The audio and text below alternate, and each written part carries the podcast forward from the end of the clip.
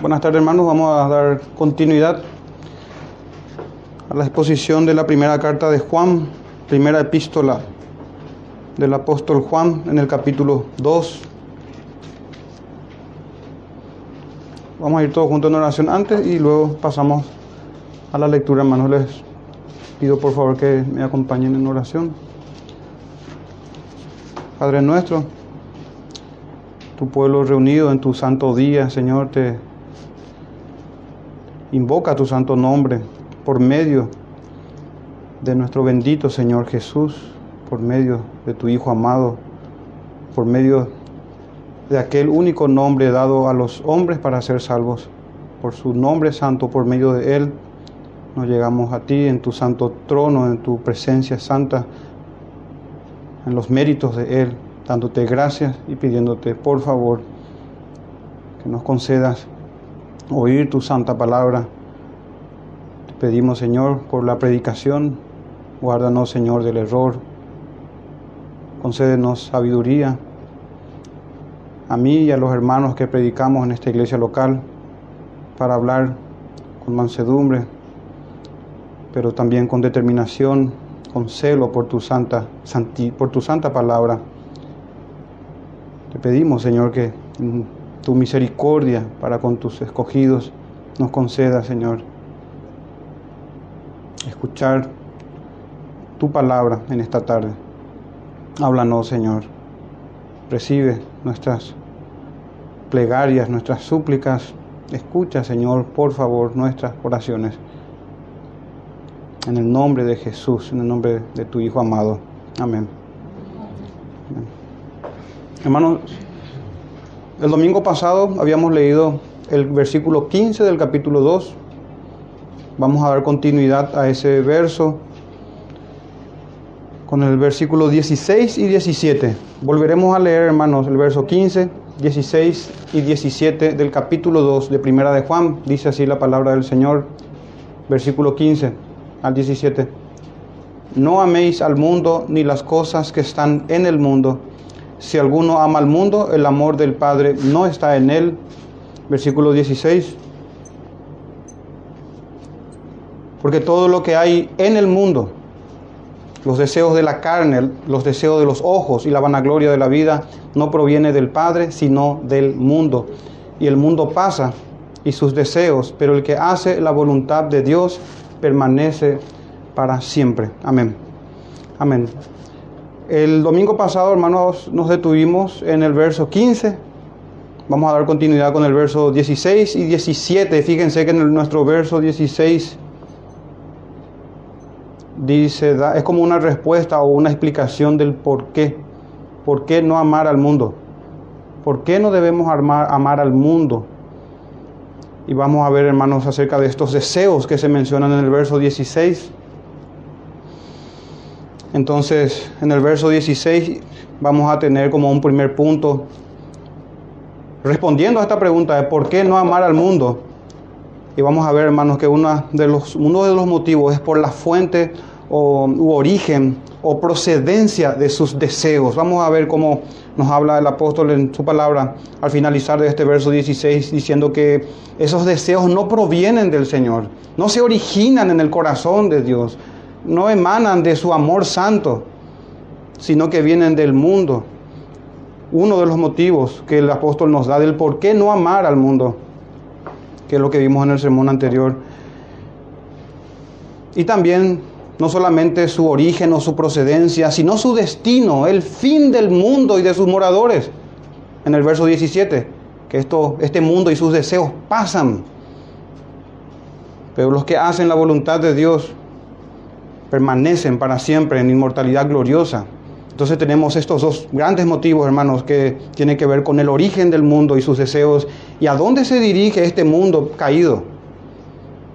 Suficientes motivos nos da el Espíritu Santo en su palabra, en esta porción de las Escrituras, versos 16 y 17, hermanos.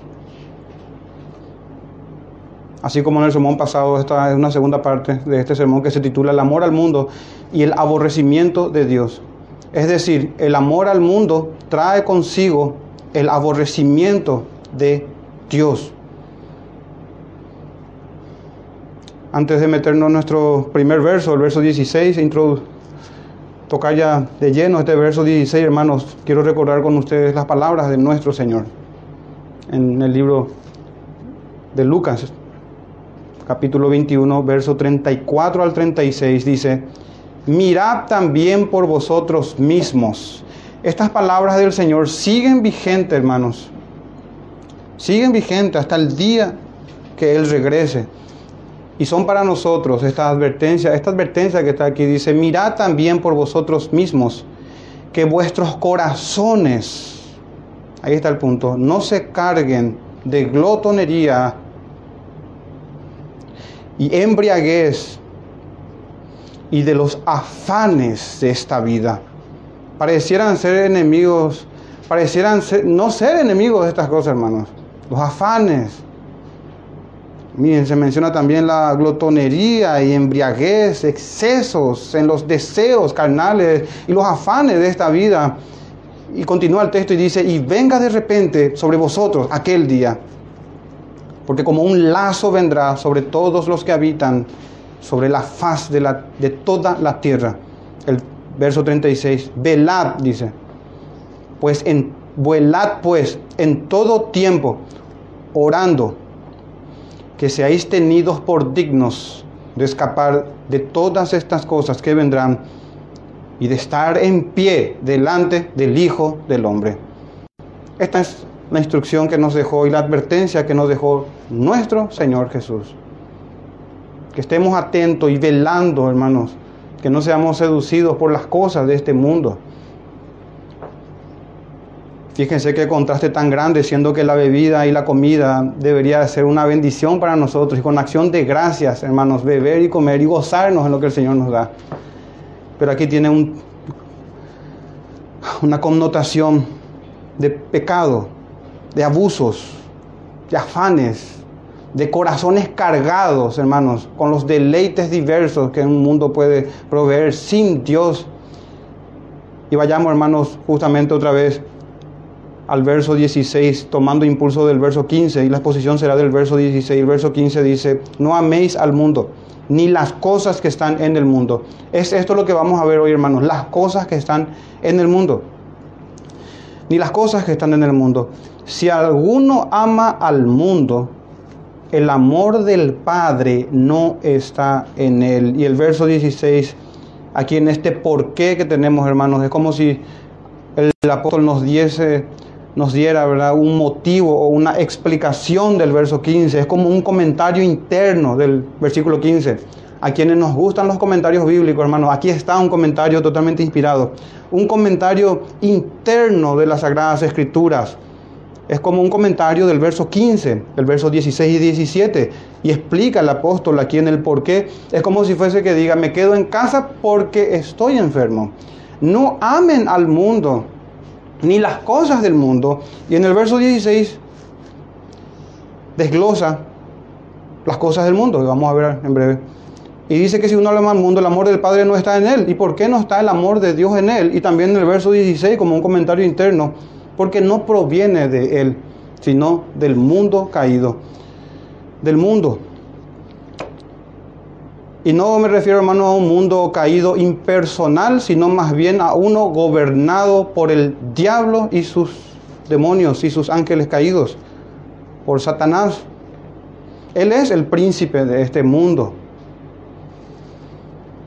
El mismo apóstol Juan en 12:31 dice, decía el Señor y escribe, eh, escribió el apóstol Juan diciendo, ahora es el juicio de este mundo. Ahora, y no vamos a detenernos en eso, pero miren, aquí sí, ahora el príncipe de este mundo será echado fuera. Quiero llamar la atención nada más en esto que el Señor habla y dice que Él es el príncipe de este mundo, que ciertamente ya fue atado, limitado totalmente y restringido en su poder según la voluntad del Señor.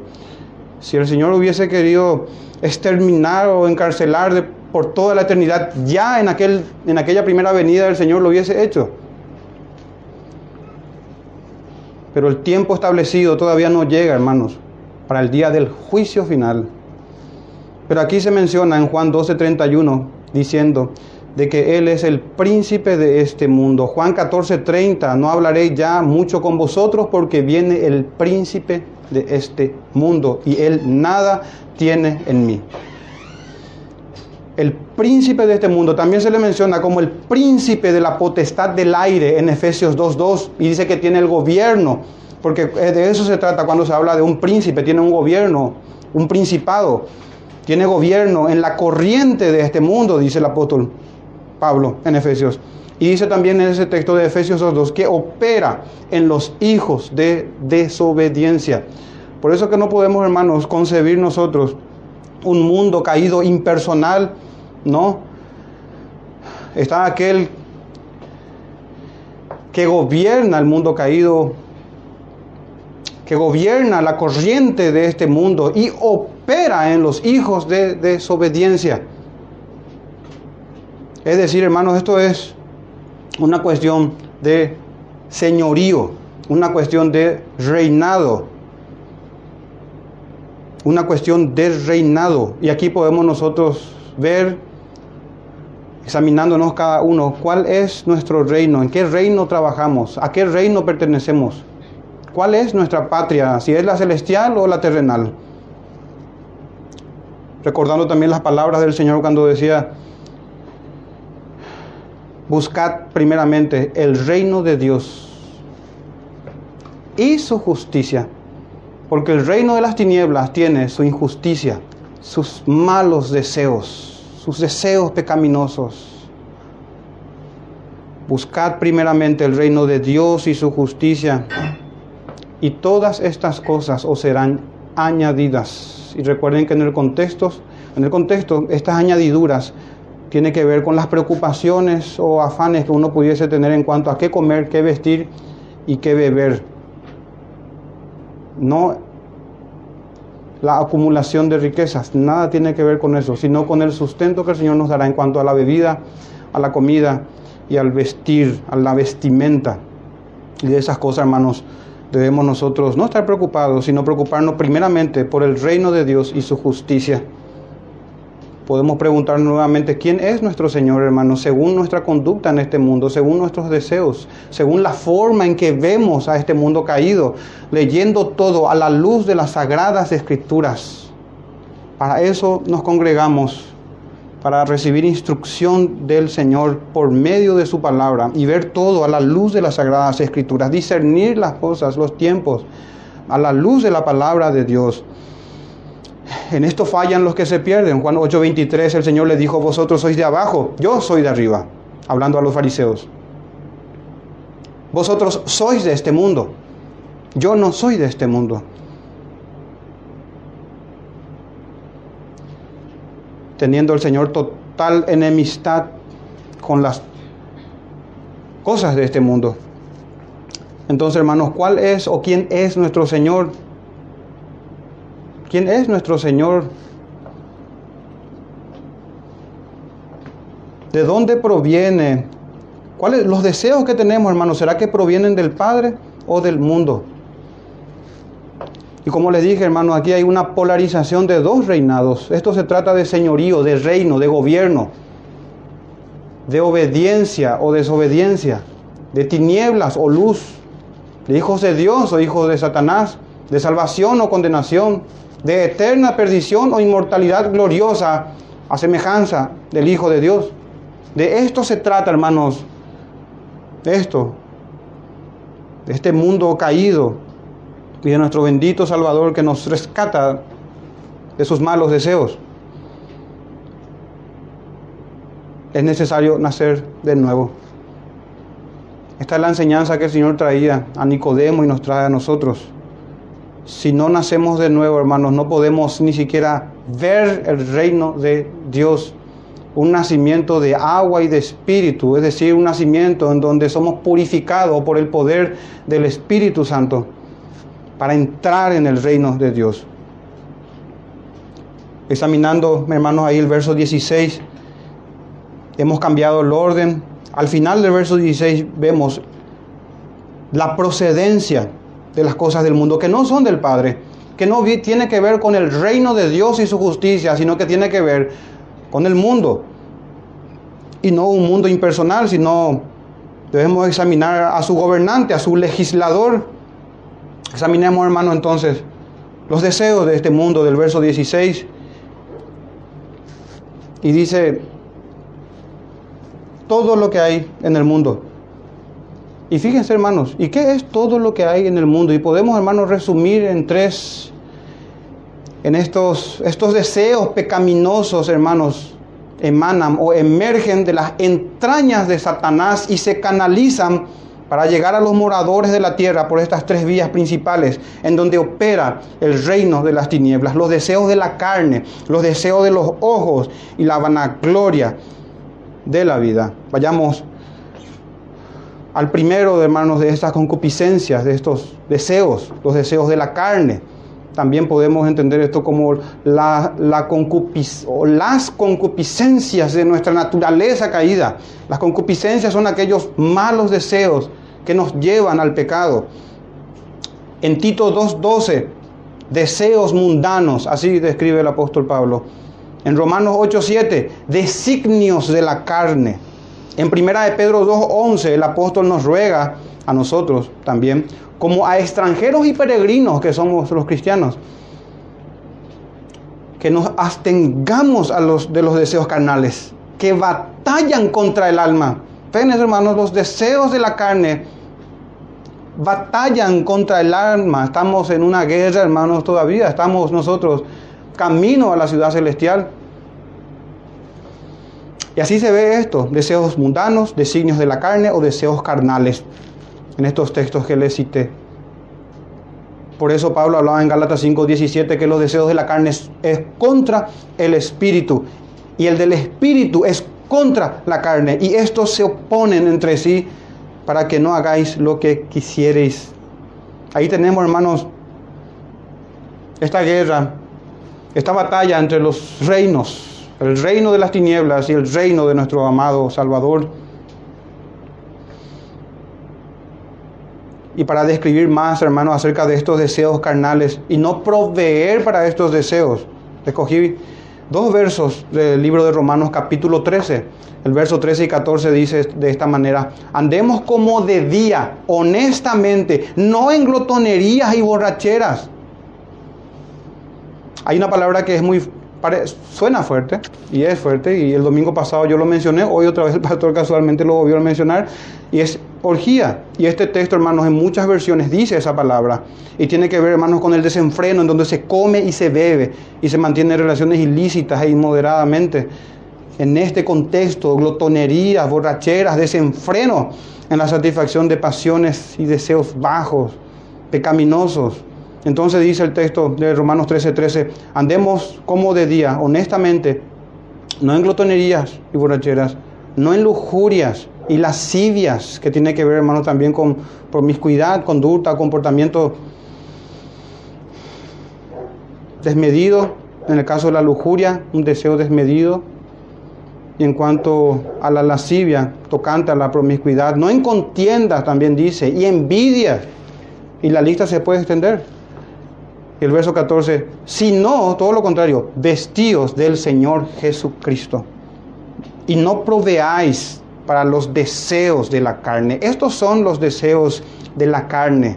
Diferentes apóstoles, un mismo escritor santo divino, que es el Espíritu Santo, inspirando a los apóstoles del Señor y hablando todos en este mismo lenguaje de deseos carnales, hermanos. Los deseos que batallan en contra del alma, decía en 1 Pedro 2.11.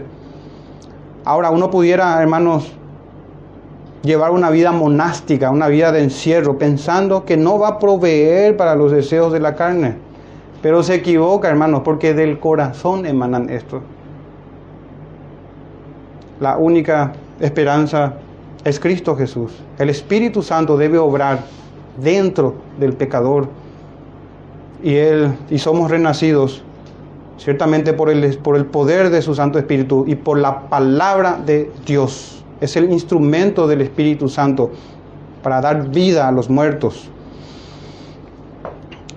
Recordarán, hermanos, cuando habla el Señor acerca de un espíritu inmundo que sale de un hombre y luego regresa.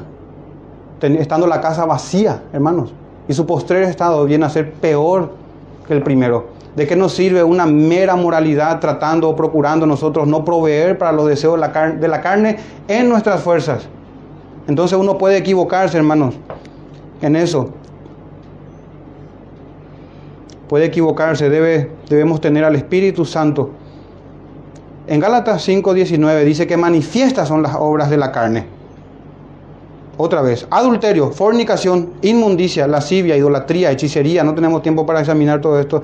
Enemistades, enemistades, pleitos, celos, iras, contiendas, disensiones, herejías, envidia, homicidios, borracheras, orgías y cosas semejantes a estas, acerca de los cuales os amonesto, como ya os habéis dicho antes, que los que practican tales cosas no heredan el reino de Dios. Claro, porque permanecen como ciudadanos del reino de las tinieblas. En su corazón está el amor a las cosas del mundo, a los deseos que aquí se nos se nos ordena en el verso 15 a que no amemos esas cosas. Pero miren hermanos, en ese, en ese verso de Gálatas 5, en el verso 22, capítulo 5, verso 22 dice, más el fruto del Espíritu. Es que de eso se trata, hermanos. Del reino de Dios en nosotros. Más el fruto del Espíritu es amor, gozo, paz, paciencia, benignidad, bondad, fe, mansedumbre, templanza. Esos son, hermanos. Entonces, ¿cómo hacer frente a estos deseos de la carne? Las mismas palabras del Señor. Es necesario nacer de nuevo. Es necesario nacer de nuevo.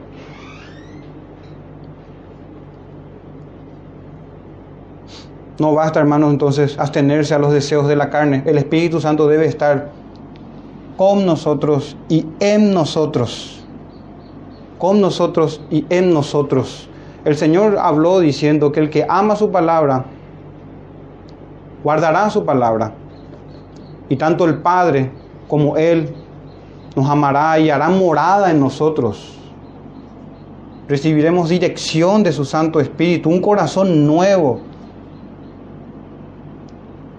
No se puede, hermanos, entonces huir de los deseos carnales de una forma que no sea por medio del Evangelio, del llamado constante al arrepentimiento y a la fe, sabiendo de que esta es la realidad del ser humano, hermanos, de todos nosotros. Batallamos contra estos deseos, aún el creyente con más razón. De hecho que el creyente es el que lucha en contra de esto. Entonces no basta, hermanos, con abstenerse a los deseos de la carne.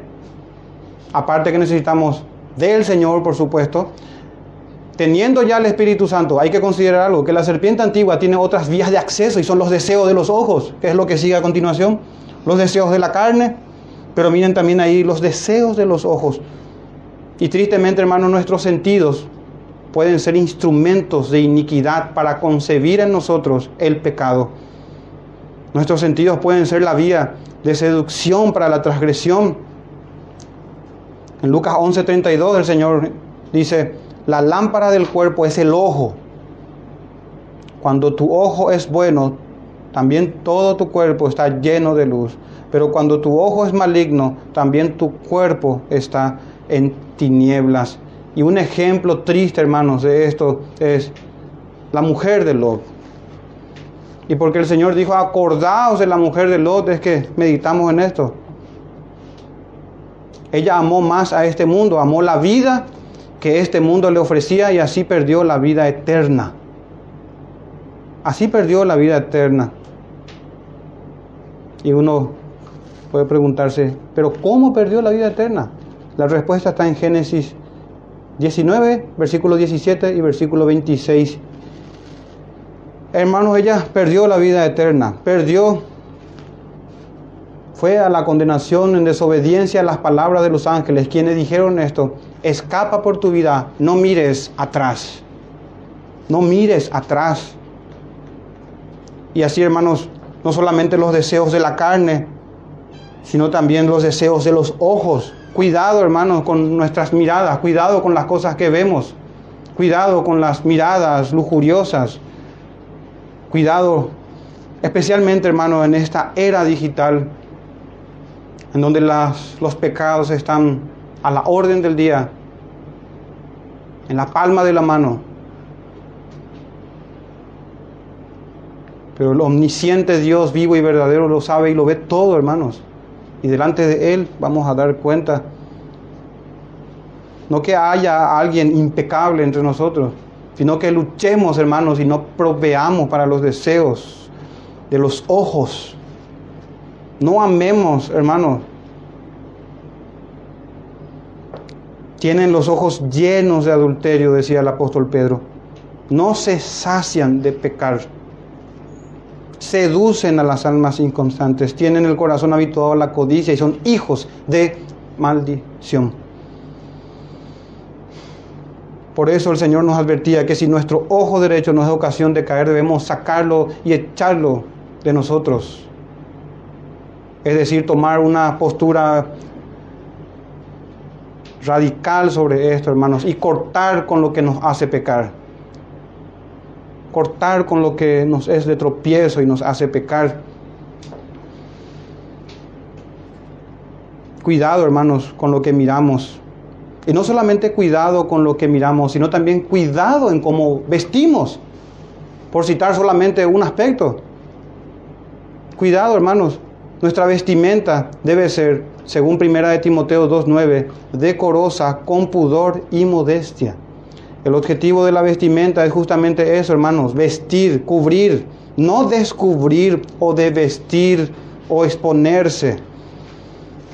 Y como muchos hermanos de la antigüedad han dicho, hermano, no hace falta conocer mucho a una persona, es suficiente con observar sus vestimentas. Esto no es algo exclusivo de las mujeres, sino tocante también a los hombres.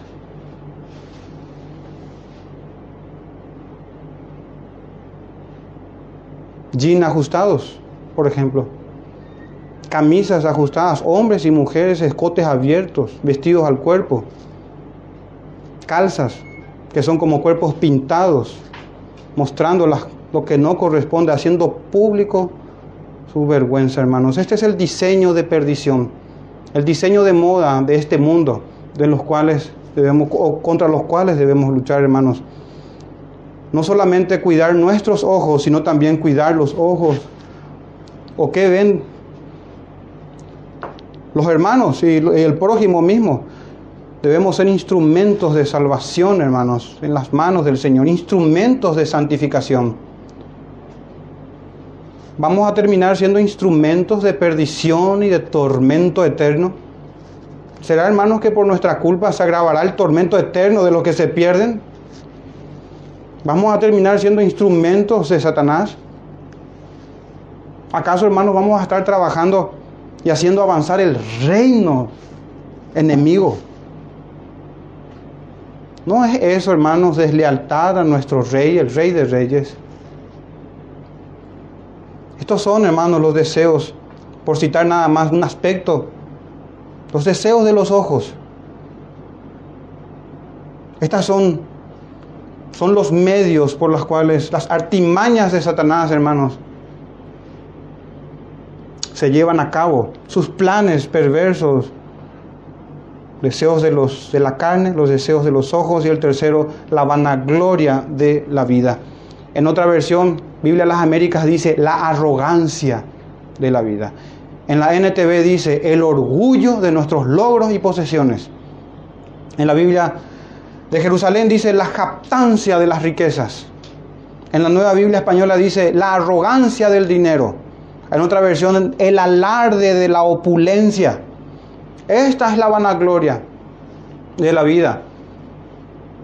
El orgullo de nuestros títulos, nuestros logros, nuestro trabajo.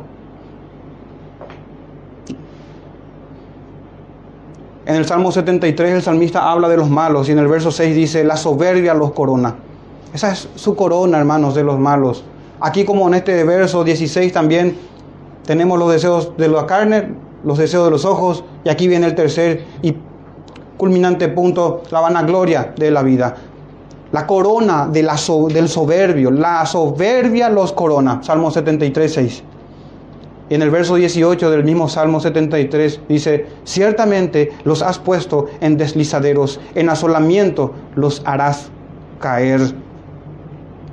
Aquí tenemos, hermanos, las tres vías de acceso en donde todos los deseos del mundo se canalizan, en todas las concupiscencias carnales, en una vía de acceso que es los ojos, y también en la soberbia, en la arrogancia de la criatura delante de su Hacedor.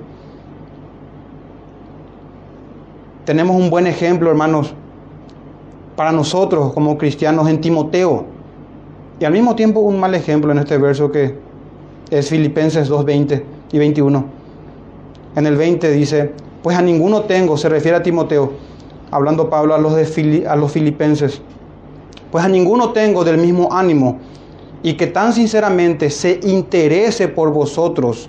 Y miren el verso 21, porque todos buscan lo suyo propio, no lo que es de Cristo Jesús. Imagínense el testimonio del apóstol, hermanos. Todos buscan lo suyo propio. A ninguno tengo, sino a Timoteo. Ya en este tiempo Pablo hablando y diciendo que buscan lo que es suyo propio. Hermanos, y esto que acabamos de ver, estas tres vías por las cuales los deseos o este mundo condena a sus moradores, tienta a sus moradores. No es algo nuevo, hermanos, que nos es enseñado aquí en las Sagradas Escrituras. Quiero que vayamos brevemente a Génesis 3, versículo 6. Y miremos, hermanos, la tentación en el Edén y la tentación en el desierto. Vamos a ver que estas vías ya fueron utilizadas por Satanás cuando tentó a Eva, cuando atacó a, a Eva. Vamos a ver el fracaso en el jardín del Edén y la victoria en la tentación del Señor en el desierto. En Génesis 3:6 dice, y vio la mujer que el árbol era, miren esto, bueno para comer y que era agradable a los ojos y árbol codiciable para alcanzar la sabiduría. Aquí están, hermanos, esto, los deseos de la carne, los deseos de los ojos y la vanagloria de la vida. De esta misma forma, hermanos, tienta Satanás a los hijos de Dios. En el verso 6 tenemos ese orden. Era bueno para comer, agradable a los ojos y codiciable para alcanzar sabiduría. Vayamos a Lucas 4, miremos y contrastemos eso con la tentación otra vez de la serpiente antigua. Pero esa, seleccionando nada más ya los versos, versículo 2 de Lucas 4.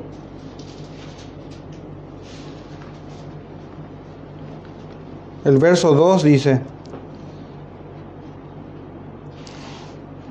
del 1 para tener para una buena lectura, Jesús, lleno del Espíritu Santo, volvió del Jordán y fue llevado por el Espíritu al desierto. Por 40 días y era tentado por el diablo y no comió nada en aquellos días pasados, los cuales tuvo hambre. Y ahí vino, hermanos, la primera tentación de la serpiente. Saltémonos al verso 5. Y le llevó el diablo a un monte, a un alto monte, y le mostró en un momento todos los reinos de la tierra. Fíjense, hermanos, semejante orden a la tentación en el Edén, en el jardín, y ahora en un contraste totalmente sombrío ya en un desierto por causa de nuestra desobediencia en el jardín del Edén. Nuestro segundo Adán es puesto, no en un jardín, hermano, sino en un desierto. Y Satanás ataca de la misma forma a nuestro Cordero, a nuestro Redentor. Veíamos en el verso 2, hermanos, aprovechando que tuvo hambre. En el verso 3, aprovechando su debilidad, hermanos, dentro de la humanidad del Hijo de Dios. Como si fuese que nuestro Señor caería, hermanos, pecaría al santo, el inmutable e impecable Hijo de Dios. Y en el verso 5 acabamos de ver que le mostró, dice, otra vez los deseos de los ojos, le mostró los reinos. Y fíjense en cuanto a la vanagloria, del verso 9 al 11, y le llevó a Jerusalén y le puso sobre el pináculo del templo, y le dijo, si eres hijo de Dios, échate de aquí abajo, porque escrito está, a sus ángeles mandará acerca de ti, que te guarden, y en las manos te sostendrán para que tú no tropieces con tu pie en piedra.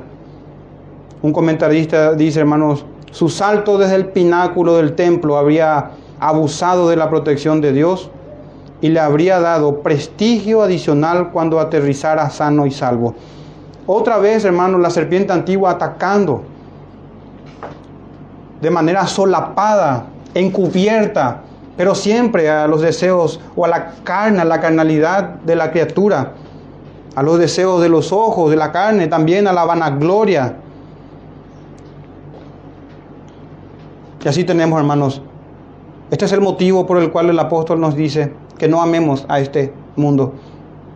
Y las cosas de este mundo son estas. Todas las cosas se resumen en estas tres formas, hermanos, o tres vías de acceso, o canales del diablo. Y esto no proviene del Padre, sino del mundo. Y el mundo sabemos, hermanos, que es gobernado por el diablo. Verso 17, y el mundo pasa y sus deseos, que es lo que acabamos de ver. Esto pasará totalmente, pero esto ya está pasando, hermanos, porque el reino de nuestro Señor irrumpió con poder, con su Santo Espíritu en nuestros corazones. El mundo y su deseo pasa, pero el que hace la voluntad de Dios permanece para siempre. Fíjense, hermanos, el mundo pasa, también sus pasiones, pero también sus amantes se perderán para siempre. El mundo es el mundo porque tiene habitantes, hermanos. Si no hubiese personas, no sería nada. El mundo es lo que es porque hay quienes viven en él y sus malos deseos y satisfacen sus deseos en las, en las tentaciones de Satanás, sus malas inclinaciones. Juan 8:44, vosotros sois de vuestro padre el diablo. Pero miren cómo dice, y los deseos de vuestro padre queréis hacer. Aquí se ve, hermanos, perfecta y claramente, para que nosotros podamos examinarnos cada uno a nosotros mismos, si amamos al mundo o nos dolemos, hermanos, por el remanente de pecado que todavía está en nosotros. Si vamos al Señor en arrepentimiento y fe, Aquel que dice que no tiene pecado le hace a Dios mentiroso. Caemos, hermanos, en estos. De esta forma, el reino de las tinieblas nos ataca. De esta manera. Por eso debemos recordar, hermanos, que no tenemos lucha contra sangre ni carne, sino contra principados, potestades. Esta es la guerra, hermanos. No podemos andar nosotros en medio del conflicto como si nada pase sin identificar quiénes son nuestros enemigos y cómo somos atacados. El mundo, sus pasiones, sus amantes se perderán para siempre. Así hablaba el Señor a los fariseos diciendo que los deseos de su Padre, estos deseos que son del mundo, son los deseos que emanan del corazón del diablo. Un corazón totalmente entenebrecido. No viene del amor de Dios, viene del amor de Satanás.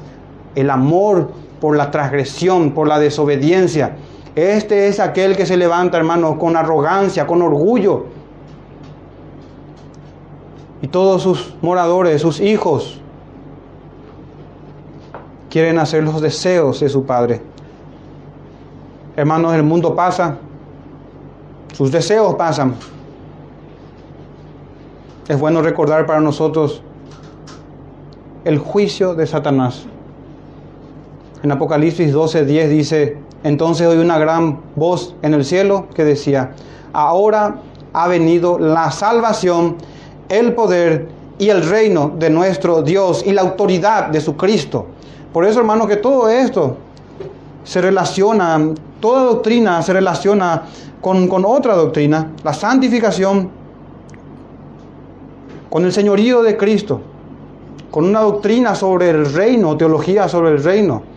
Sobre los pactos, escatología, todo está, hermanos, entrelazado y encadenado en un eslabón perfecto y armonioso y relatado para nosotros por medio del Espíritu Santo para nuestra instrucción. Y esto tiene que ver con la salvación, con el poder del Espíritu Santo, con el reino de Cristo, con la autoridad de nuestro Señor. Así dice en 12, Apocalipsis 12, 10 que acabé de leer.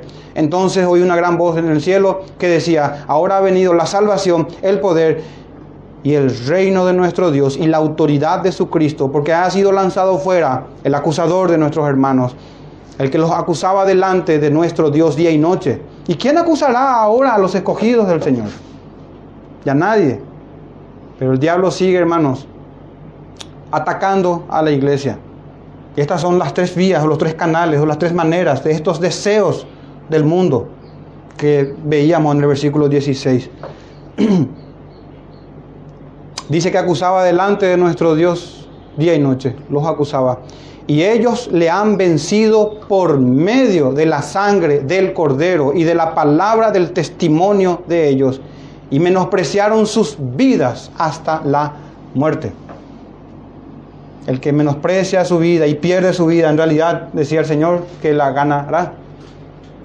Así, hermanos, este es el tiempo para nosotros también mortificar la carne, los deseos de la carne, dar muerte, hermanos, y no proveer para los deseos como les dije, especialmente en esta era digital, hermanos. Si hay una red social o hay algún artefacto electrónico o digital que no ayuda a nuestra santificación, el Señor nos dijo, tiren su teléfono, quítense el ojo derecho, córtense la mano derecha. Mejor es entrar tuerto o manco, pero entrar en el reino del Señor, hermanos. Vamos a tener pérdidas.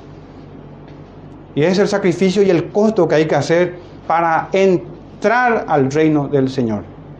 Para entrar al reino y ser parte del reino de nuestro bendito Padre Celestial y nuestro Señor Jesús.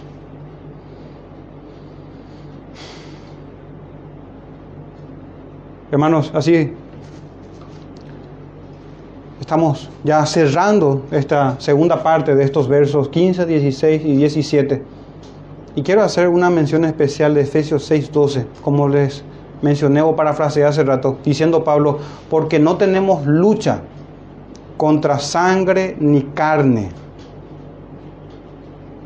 No tenemos lucha contra sangre ni carne. Hay que atender bien esto, hermanos el Antiguo Testamento, ciertamente en el Antiguo Testamento se tenía lucha contra carne y sangre, pero todo apuntaba a una lucha espiritual.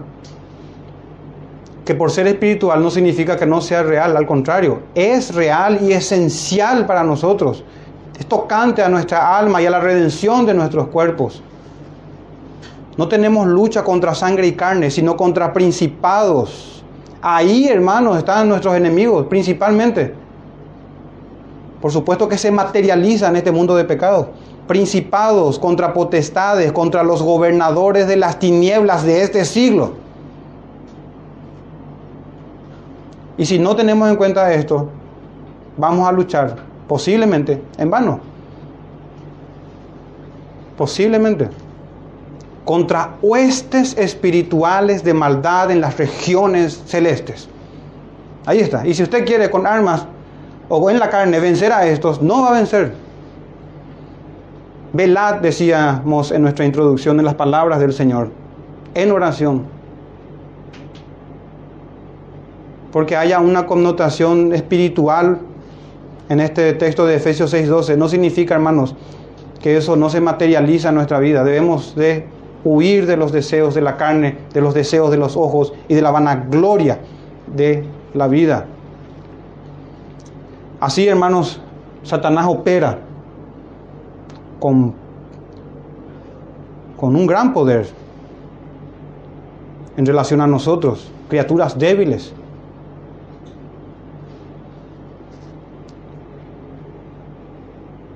Pero no se compara, hermanos, con el omnipotente y santo Dios.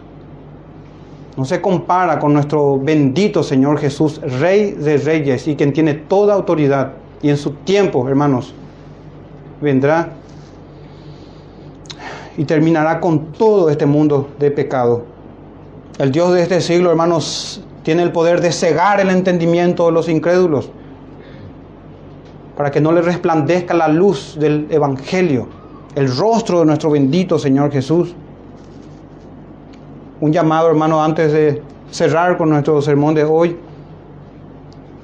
Hablamos de los deseos de los ojos, antes de la carne, de la vanagloria de la vida. Hermanos, Cristo murió por los pecadores. El Señor dijo, yo no vine a llamar a los justos, sino a los pecadores al arrepentimiento. La forma de escuchar las palabras del apóstol Juan, hermanos, no es excusándonos, no es tapando el oído, sino yendo en arrepentimiento y en fe a nuestro Señor Jesús. Y como siempre menciono, hermanos, la vida cristiana se inicia con el arrepentimiento y con la fe. Y se persevera con arrepentimiento y con fe. Se persevera, hermanos, con arrepentimiento. Y se persevera en la fe de que hay perdón para nuestros pecados. Nadie puede estar exento, hermanos, de esto, de los deseos de la carne, de los deseos de los ojos, de la vanagloria, hermanos. Hoy en nuestro tiempo más que nunca. Los deseos de la carne, hermanos. Los deseos de los ojos, ni qué decir. Y el vanagloriarse con todos los medios que hay hoy de exposición. Y todo esto no proviene de nuestro Padre, sino del diablo, de este mundo y de su reino, del príncipe de la potestad. Vayamos, hermanos, al Señor en arrepentimiento, confesando nuestros pecados. Si confesamos nuestros pecados, Dice el apóstol Juan, Él es fiel y justo para perdonar nuestros pecados y limpiarnos de toda maldad. Pero el que ama a este mundo, ¿cómo va a confesar su pecado, hermano, si se goza y se deleita en los deseos carnales? En todo lo que sus ojos codiciosos puede ver y no se sacia, hermanos, de proveer para sus concupiscencias y se gloría, hermanos, en sus logros, en sus méritos. No en conocer al Señor y en saber que Él hace justicia, misericordia. Vayamos, hermanos, en arrepentimiento y en fe a nuestro Señor. Vamos a orar todos juntos. Padre nuestro, que estás en los cielos, tu nombre sea santificado en medio de tu congregación. Venga a nosotros, Señor, tu reino, su justicia santa, perfecta.